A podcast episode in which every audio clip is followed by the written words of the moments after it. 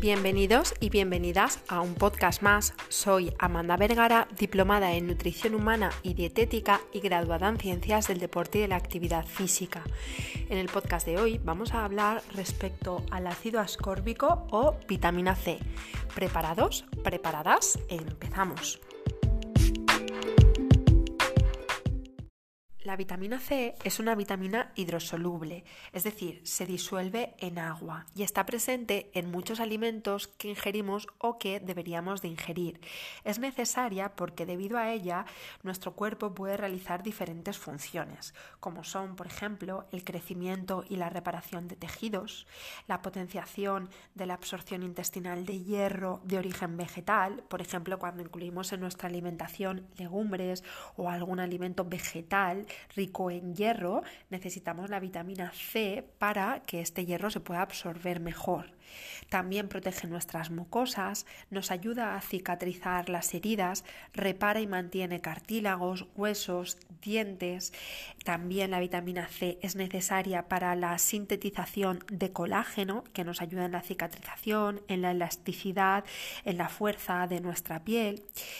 La presencia de vitamina C en nuestro organismo evita la patología o la enfermedad del escorbuto, que causaría en nuestro organismo debilidad, dolor muscular y articular o hemorragias en las encías. También es importante saber que es uno de los mejores antioxidantes que podemos ingerir. Los antioxidantes son sustancias que bloquean eh, parte del daño que se origina por los radicales libres y esto hace que si ingerimos suficiente cantidad de antioxidantes entre ellos la vitamina C, en nuestra alimentación, mitigaríamos el envejecimiento de la piel y orgánico y la aparición de determinadas patologías. También importante como una función que se ha hablado de la vitamina C, más que una función es como un remedio casero, ¿no? Que actúa contra el resfriado. Pues bien, lo que se sabe, lo que toda la investigación científica nos aporta es que la vitamina C no reduce el riesgo de contraer el resfriado. Esto es importante, pero sí que hace que los resfriados sean más cortos o la sintomatología sea más leve. Es decir, eso que siempre se dice pues tómate zumo de naranja o toma mandarina o toma kiwi. Normalmente los valencianos solemos ser muy con la taroncheta, con la naranja, ¿no? Toma, toma más naranja si viene frío o si hay lluvias o si hay cambio de estación, porque así vas a prevenir el resfriado y no te vas a constipar. Bueno, pues desafortunadamente la investigación científica no apoya este remedio casero, ¿no? Y nos dice que no reduce el riesgo de contraerlo, el ingerir suficiente cantidad de vitamina C o incluso suplementarnos con vitamina C, pero sí que hace que una vez haya aparecido el resfriado, este sea más corto o los síntomas sean más, sean más leves. En cuanto a las recomendaciones de vitamina C, se dice que los niños necesitan entre 20 y 60 miligramos al día y los adultos entre 80 y 100 miligramos diarios. Ahora bien, si eres una adulta embarazada o lactante, las dosis recomendadas no son entre 80 y 100, sino que serían entre 80 y 120. También puntualizar que aquellas personas que fumen o que eh, inhalen el humo del tabaco, porque las personas de su alrededor fuman o estén expuestos a mucha contaminación ambiental, necesitan una dosis extra de, eh, de vitamina C. En este caso se habla de que si yo soy una adulta sana y no estoy embarazada, necesitaría entre 80 y 100 miligramos al día, pero si soy una adulta sana, bueno, no se puede decir que sea una adulta sana si fumo, ¿vale? Retiro lo de sana. Si soy una adulta fumadora, eh, mi dosis de vitamina C no tendría que estar entre 80 y 100 miligramos al día, sino que tendría que incrementar 35 miligramos más diariamente.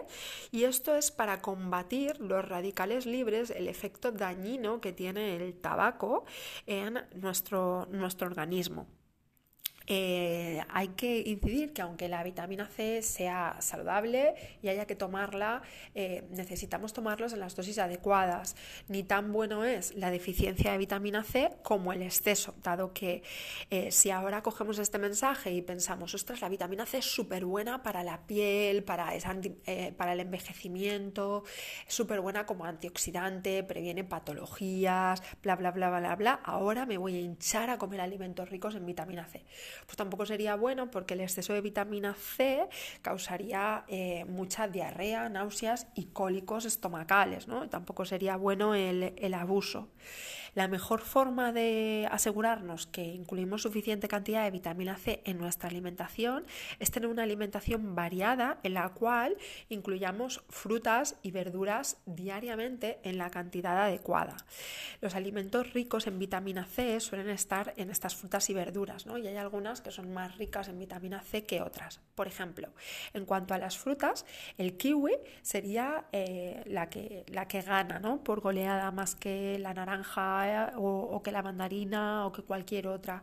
Pero aparte del kiwi, que es muy rica en vitamina C, también tenemos la guayaba, la papaya o el mango, eh, la grosella, los arándanos, las moras, las fresas y las frambuesas, el limón, el pomelo, el kaki, también la naranja y la mandarina serían fuentes de vitamina C, pero por ejemplo todas las frutas que hemos comentado antes tienen más cantidad de vitamina C que, la naranja o la mandarina. En cuanto a las verduras, eh, el alimento que se lleva el premio en cuanto a la vitamina C sería el pimiento rojo y el perejil. Estos dos alimentos son los más ricos en vitamina C. El perejil a mucha gente le sorprende, pero es uno de los, de los alimentos más ricos en, esta, en este tipo de antioxidante de vitamina. Pero aparte del pimiento rojo y el perejil, también las coles, el brócoli, eh, la coliflor, las coles de Bruselas, las espinacas, el tomate, los espárragos.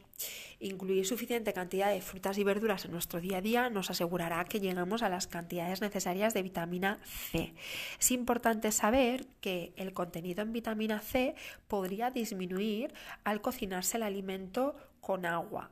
Por eso, cocinar alimentos al vapor, al horno o al microondas, es decir, cocinar los alimentos que no estén en contacto con el agua, haría que no se perdiera tanta, tanta vitamina C o bien directamente tomar los alimentos crudos. De ahí que se aconseje que como mínimo una vez al día incluyas alimentos ricos en esta vitamina en, en forma cruda o con un mínimo cocinado. Esto es así porque la vitamina C es muy sensible tanto a la luz como a la temperatura y al oxígeno del aire. ¿no? Entonces, eh, si se almacena, se pierde y si se cocina con agua, también. De hecho, como anécdota, decir que si tú te haces un zumo de naranja y te lo dejas, eh, te lo dejas durante 20, 30 minutos fuera, sin, o sea, fuera de la nevera o dentro, da igual realmente eso, ¿no? pero te, esperas a consumirlo un tiempo esta, esta vitamina C se va perdiendo conforme va pasando el tiempo. Y eso es porque cuando la vitamina C entra en contacto con el oxígeno, con la luz o con cierta temperatura, pues va, va perdiéndose.